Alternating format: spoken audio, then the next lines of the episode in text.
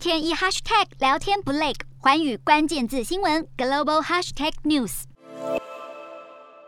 美国白宫国安顾问苏利文和中共中央外事办主任杨洁篪在罗马会晤，美中两大强权展开长达七小时的外交高层对话，外界关注谈了哪些问题，是否有达成共识？美中两国互信不足，再加上俄乌战况未明，美国对中国挺俄态度感到疑虑。中国认为美国失信于国际社会，一场难以预料最终结果的战争，挑起美中之间针锋相对的外交立场，甚至可能带来地缘政治的变化。今天的国际新闻评论要从美中外交高层对话中来看全球秩序将何去何从。俄乌战争陷入僵局，当事国虽然已经展开数次谈判，但仍无具体的成果。而西方国家也不断拉高对俄罗斯制裁的姿态，但却不见普丁有任何退让的迹象。然而，不是欧洲国家的美国及中国，虽然都对整体形势发展感到焦虑，也都对外表示缓解冲突的期待。不过，各自的战略算计却是差异甚大。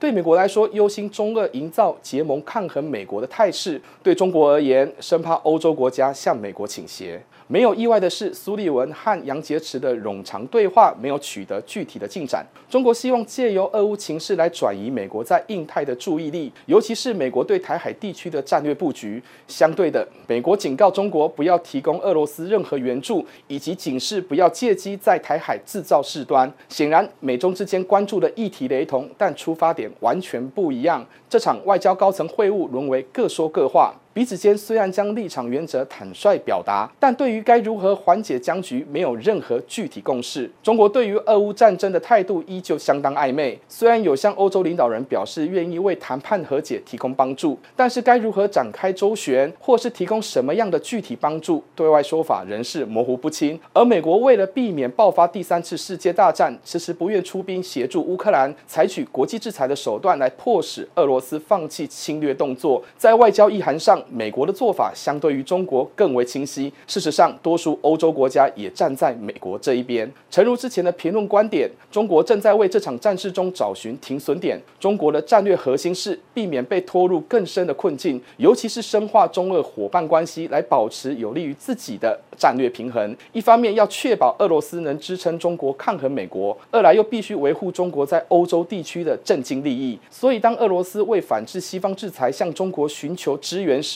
中国保持低调的态度，以及对于西方国家采取制裁的动作，中国虽然不跟进，但也没有大动作为俄罗斯声援。中国最大的战略目标是在这场动荡不明的战事中获得外交利益，首先分散美国的力量与注意力。谋取美俄对抗后的世界残局，而当俄罗斯被国际孤立，中国将成为俄罗斯经济迫切需求下的生命线，换得俄罗斯对中国的依赖程度，同时营造非西方国家对美国身为全球队长的疑虑。中国可以从中豪取西进欧洲的地缘政治利益，甚至进一步重建全球新秩序，来塑造提供全球稳定支柱的国家形象。然而，问题在于中国的战略目标也被西方国家给看穿，美国仍然会把注意力放在印太地区甚至不会放弃围堵中国的策略，而且事实上，欧洲国家确实向美国倾斜，以及部分亚太国家更是配合美国演出。就连原本在美中之间保持平衡的南韩，即将上任的新总统尹锡悦